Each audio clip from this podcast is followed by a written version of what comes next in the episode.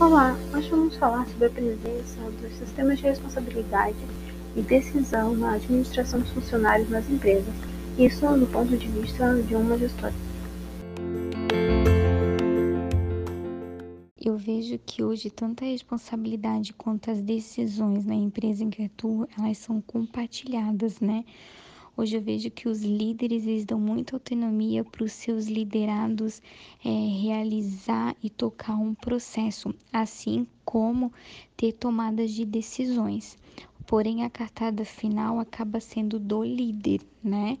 E o reflexo de um resultado positivo ou negativo também. Claro, consequentemente, isso reflete na própria equipe, né?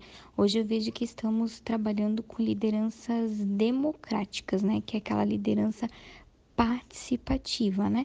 Que, que leva a, a situações para os seus liderados para resolverem juntos, porém a decisão sempre acaba sendo do líder, né?